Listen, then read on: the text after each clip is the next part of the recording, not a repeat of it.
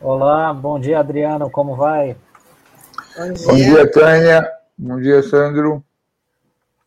Bom dia, Adriano. Uma satisfação estar recebendo você aqui. Você que é um dos principais militantes da área de direitos humanos aqui do nosso país, né? E é, nessa semana veio à tona informação por meio é, da coluna do Juca Kfouri, né? E hoje está publicado no UOL sobre uma história envolvendo um dos grandes ídolos aqui da história do Santos, do Corinthians, né? Do Gilmar dos Santos Neves goleiro, que foi bicampeão mundial é, pela seleção brasileira, é, sobre uma colaboração à ditadura militar. E o Adriano, gostaria que você falasse como, como você tomou conhecimento dessa história, Adriano, já que você foi o, o principal fonte ouvida pelo Juca, né? É importante você esclarecer isso para a nossa audiência.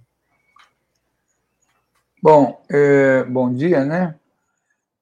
é, hoje saiu em papel, hoje saiu na Folha. A primeira saiu na UOL, a segunda na CBN e hoje saiu em papel na Folha. Então, hoje saiu a reportagem completa. Então, o, o Gilmar, só para você ter uma ideia, como eu sou aqui da zona leste da cidade de São Paulo, o meu pai, que era de origem portuguesa, é que me ensinou Bom, ensinou praticamente tudo que eu sei, mas de futebol. E o Gilmar começou na portuguesa, lá no Canindé, antes dele ir para o Corinthians e se tornar famoso e depois ir para o Santos. Gilmar, ele começou na portuguesinha, lá no Canindé, que era um campo bem pobrezinho, que era do São Paulo, aí o São Paulo, na ditadura, virou aquela multinacional, pegou o terreno mais caro do Morumbi, através do Banco Bradesco e lá o do Natel e o Banco de Crédito Nacional e fez o estádio do Morumbi todinho pago pela ditadura. Bom, então quando eu fiz a Comissão da Verdade, eu me especializei em futebol e ditadura. Primeiro, o Milton Belintani, que era um grande jornalista, e eu fizemos tudo, tudo que estava ao alcance da nossa mão sobre futebol e ditadura. E o Juca Kifuri e o, Hennings, um jornalista escocês que morreu a semana passada, era o cara mais especializado no mundo no futebol brasileiro e ditadura. Né? Até o, quando o Milton Belintani era vivo, nós trouxemos para o Brasil uma história que tem a ver com vocês aí em Santos, que foi um jogo que ocorreu no Estádio Nacional do Chile, com as pessoas ainda encarceradas nas, nas instalações, depois do golpe, né? É, onde 40 mil pessoas ficaram, e haveria um jogo para as eliminatórias da Copa de 74 entre a seleção da União Soviética e do Chile.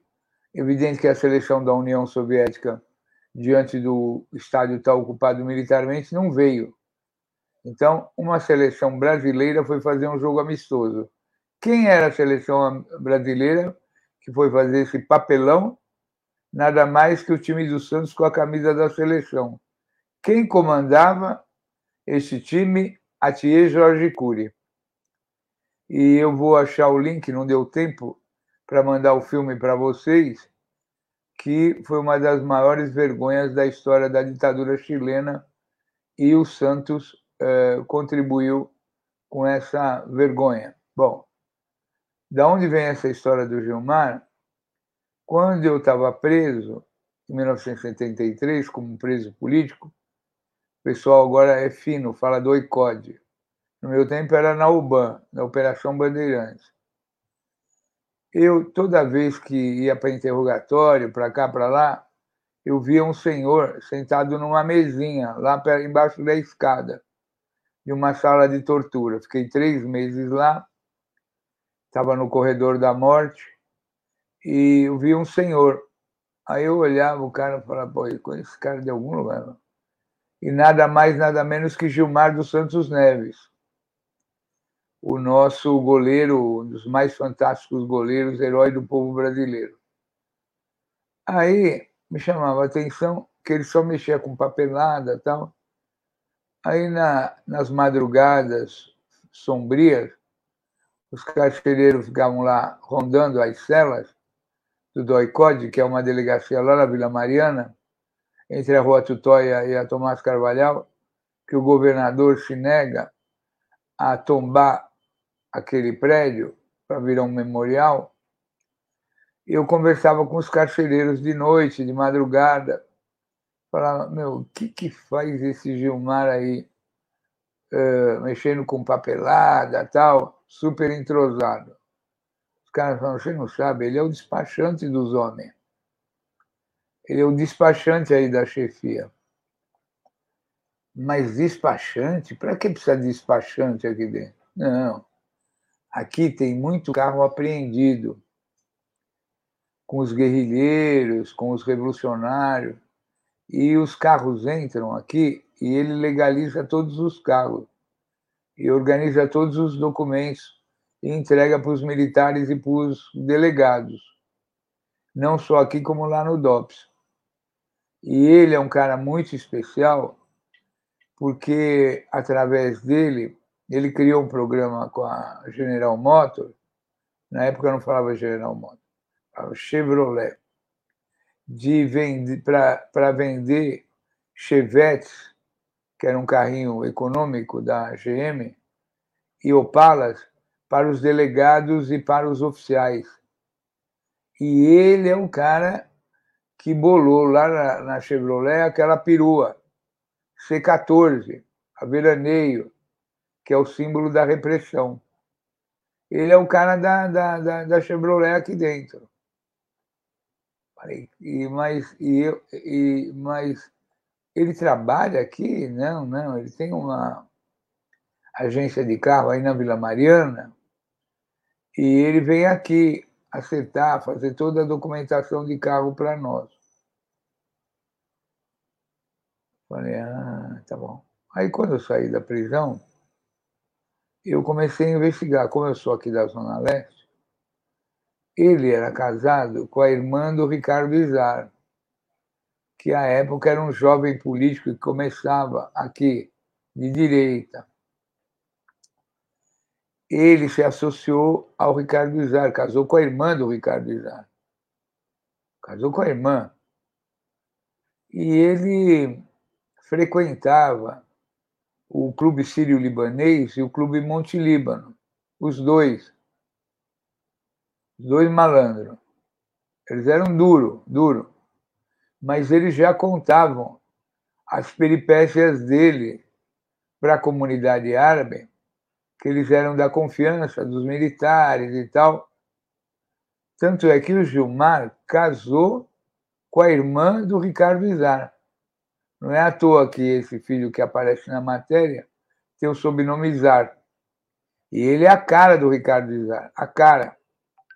Cara, ele nem mais parece tanto com o Gilmar, ele parece mais com a mãe. E isso foi um motivo de desgosto tão grande do pai dela e do pai do Ricardo, que o sogro nunca aceitou esse casamento, porque ele considerava o cara um cafajeste. Né? Bom, e achava uma loucura o filho ia atrás das baladas e da loucura do Gilmar. Bom, o Ricardo Izar virou deputado federal, parece que agora até tem um filho que está na política, e eles são um enorme clã aqui. Até tinha um Izar que ia no programa do Avalone falar de torcida organizada, um magrinho, que tinha um cavanhaque, foi vereador da Câmara Municipal de São Paulo, que era o, o cara que o Zé Eduardo Martins Cardoso, naquela CPI, que pegou o Rana Garibe, todos aqueles caras que tinham aquela falcatrua, o Izar também foi para degola. E ele ficou batendo lata aqui na Bela Vista, com uma rede de postos de gasolina que via, vendia gasolina falsificada. Bom, é, é tudo gente fina, para vocês verem o nível da. Então, aí que acontece? Vou contar uma coisa que eu nunca falei em público, hein? Só o Juca e eu que sabemos disso, vou falar para vocês. O Douglas, tomara que o Douglas esteja assistindo o programa, senão ele vai tremer na cadeira. Esse filho do Ricardo Izar ia lá para Brasília quando o Lula era presidente, porque o Gilmar sofreu um AVC. Sofreu um AVC. E acho que andava de cadeira de roda. Tal. Esse filho, que é um grande articulador. Ah, esqueci. E o Gilmar ganhou o quê? Uma concessionária da Chevrolet. Porque o cara, para ganhar uma concessionária, ganhar ninguém ganha. Para ter uma concessionária, o cara tem que ter uma tremenda de uma grana, tem que vender um número de carros, bom, tem que ter um capital absurdo. Ele ganhou uma, uma concessionária no Tatuapé que parecia um shopping de vidro, para os padrões da época, imagina, não tinha nem shopping na época. Era uma coisa espetacular. Uma concessionária. E aí todo mundo ia lá comprar carro sem imposto. Primeiro para os militares, delegado, aí ele conseguiu que a GM fizesse um programa nacional de isenção de tributos. Bom, mas agora vem a história mais pegada. Vocês vão ficar. O filho do Gilmar, não sei se no tempo do Orlando Silva, ministro do esporte, Aldo Rabelo, alguma desses, dessas figuras impolutas, eles convenceram o Ministério do Esporte a criar uma bolsa, uma comenda especial para antigos atletas da seleção brasileira. Né? Você lembra, a seleção brasileira ganhou os Volks do, do Maluf. Bom, aí tem história que não acaba mais. E o Lula se emocionava. Não vou falar do Lula, coitado. O governo federal se emocionava tanto que fizeram um programa especial para ex-atletas. E o Gilmar era o atleta símbolo. Símbolo. Porque ele tinha tido AVC e tal, né?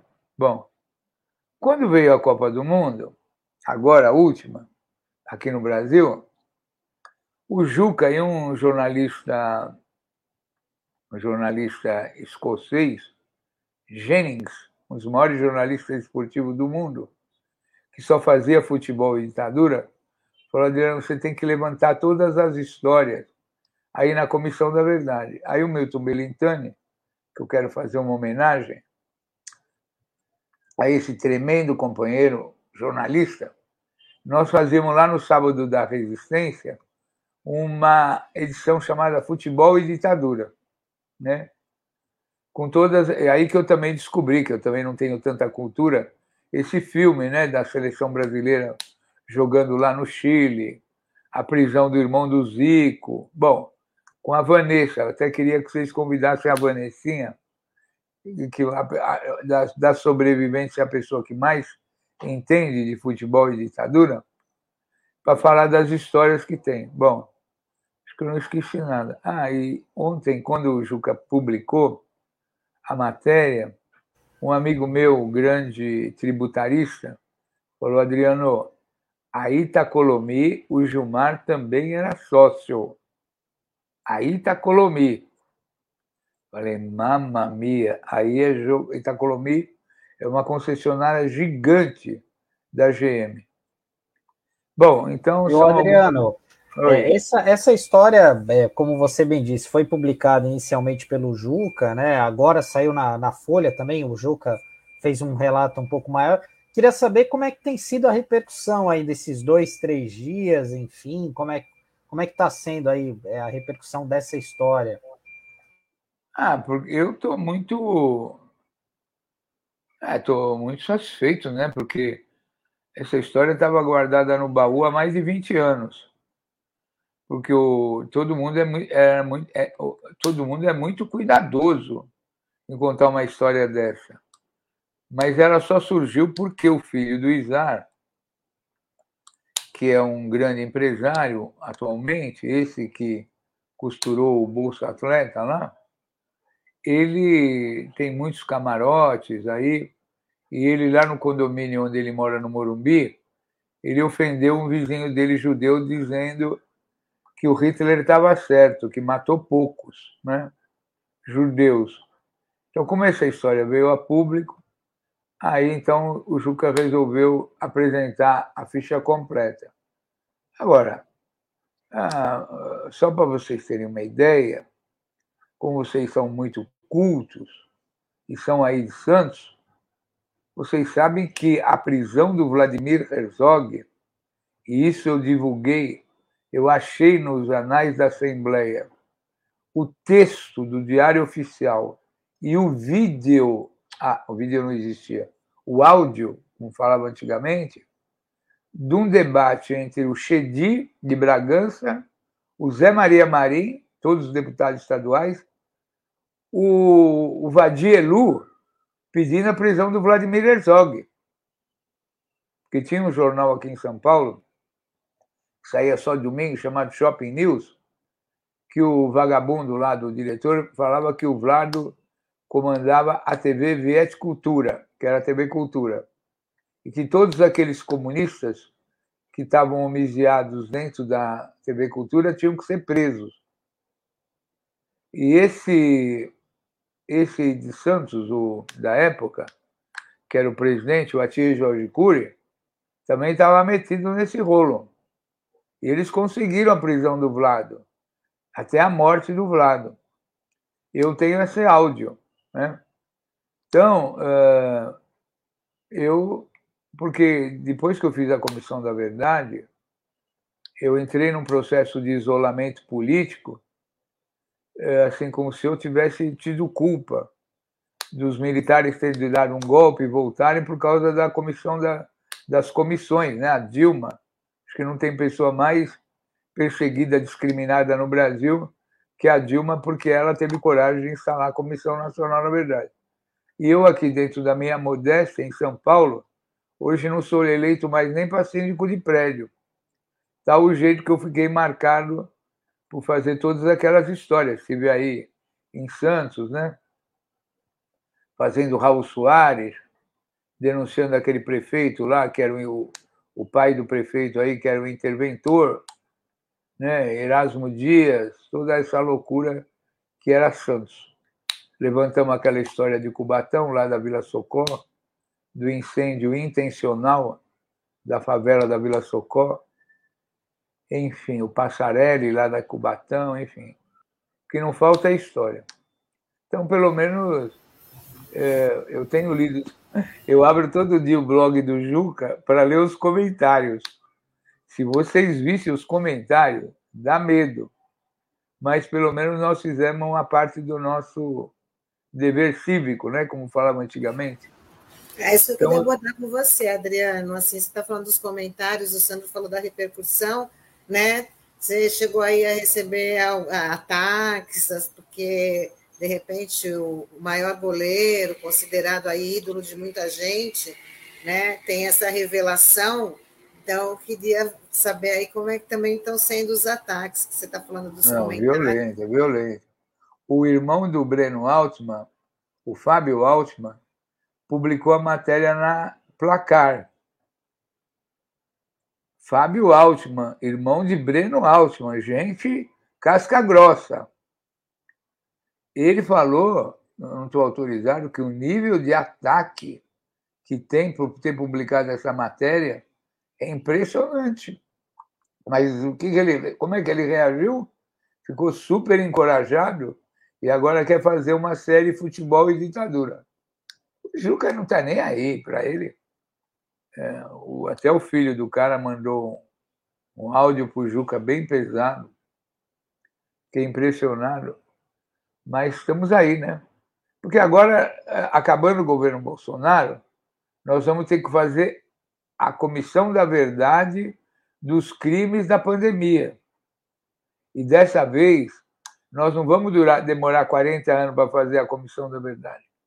Vamos fazer uma comissão da verdade que o, o, Thiago, o Sandro até me provocou, da pandemia e do pandemônio. Né?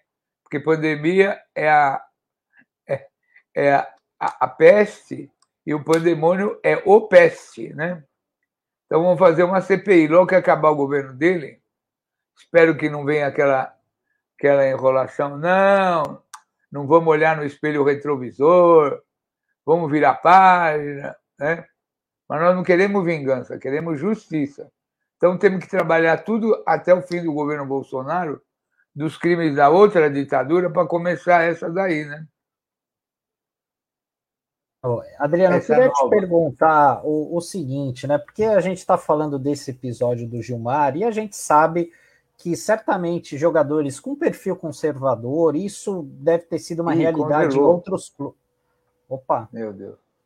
Fui eu que congelei? É, você está ouvindo a gente? A gente. É, você está congelado. A, a gente está. Ah, agora acho que voltou. Voltamos, tá, voltamos. Você está me ouvindo? Agora sim. Então tá bom. É, e assim, a gente está falando hoje especificamente desse caso do Gilmar, que teve passagem pelo Corinthians, pelo Santos, é. né? Mas a gente imagina que até o, o, acúmulo de histórias que você tenha recebido, de informação, isso deve ter sido uma rotina em outros times também aqui do país, de São Paulo, do Rio, enfim. Você tem outros casos semelhantes a esse, de jogadores que também acabaram colaborando aí com, com a ditadura de uma certa forma? Os mais famosos são o Didi Pedalada, né? que participou do sequestro lá do Rio Grande do Sul, do sequestro da Lilian Celiberti e o Universindo Dias. Tem o do Andrada, o, o, o Botafogo do Rio de Janeiro tinha os irmãos Borel, que eram grandes torturadores, aliados do Esquadrão da Morte. Então, uh, aqui, em São, aqui em São Paulo mesmo, tem histórias as mais incríveis. O Chedi, não tem coisa, essa dinastia Chedi, lá de Bragança, esse poder impressionante, parece um reinado, esse tem a mão suja de sangue, né? Que nem o Zé Maria Marim, que virou presidente da FIFA. Tanto é que foi preso lá nos Estados Unidos, teve que gastar um dinheirão para tirar ele de lá. Então, uh, tinha um, na época da ditadura, tinha um campeonato nacional, era o maior do Brasil. Então, onde a Arena precisava ganhar, tinha um time, mas uh, tem milhões de histórias, de participações, de, de tudo, né? É, relativas. Porque o, o, o, futebol era um poder impressionante. Não à toa que o Médici tirou o João Saldanha do, como técnico da seleção e pôs o Zagallo, e depois teve um monte de militar, a seleção virou militarizada, né? E vocês viram o escândalo que foi outro dia, a Anvisa e a Polícia Federal para o jogo Brasil-Argentina. Um escândalo mundial, porque não tinha problema nenhum, os jogadores argentinos tinham vindo da Inglaterra, tinha passe livre. Então, e o papel da TV Globo nisso, né? Tanto é que aquele amigo do Galvão é, foi preso lá, o Ávila, né? Junto com o Marinho e tal. Então, o Zé Maria Marinho é um personagem. E mesmo os Avelange e tudo, né? O papel da, da, da CBF, que antigamente era CBF, né? Antigamente era CBD. Teve o Avelange, teve o genro do Avelange, então, o futebol foi o maior sustentáculo da ditadura e do pós-ditadura. Né? E continua até hoje sendo uma máquina de poder fantástica. Né? Adriano, é, a gente está chegando aqui no final do programa. Eu queria te fazer uma última pergunta, porque você fez um trabalho de excelência, um trabalho hercúleo à frente aí da Comissão Estadual da Verdade. Né? E algumas cidades é, também fizeram o mesmo. O caso aqui de Santos, né? Aqui foi criada a Comissão da Verdade é, Municipal, é, prefeito Esmeraldo Tarquini, o Esmeraldo foi caçado, né? Durante a ditadura por ser negro, enfim. E, e, eu queria que você falasse desse trabalho de continuidade da Comissão da Verdade, né? Porque assim a comissão ela tinha um período é, é, fixo, né? Um prazo delimitado, mas muita coisa ainda a gente precisa recontar em busca da, da justiça, né? Enfim, em busca da memória. Eu queria que você falasse como é que você vê esse trabalho é pós é, pós-comissões da verdade, né? Como é que está isso hoje aqui no país? Enfim, qual é a avaliação que você faz? Não, o, o, o, o Arquivo Nacional está sob intervenção militar. A Damares, a ministra dos Direitos Humanos, acabou com a comissão de anistia, acabou com a comissão de mortos desaparecidos e está tentando encerrar a busca da, da, do reconhecimento das ossadas de perus aqui na Unifesp. Então, e a, a, anistias estão sendo caçadas diariamente. E coisas que tinham que ser analisadas foram interrompidas. Para mim, o maior exemplo de coisa que nós levantamos junto com o antigo vereador do PT, o Dogibal, que foi o incêndio da Vila Socó, está parado até hoje.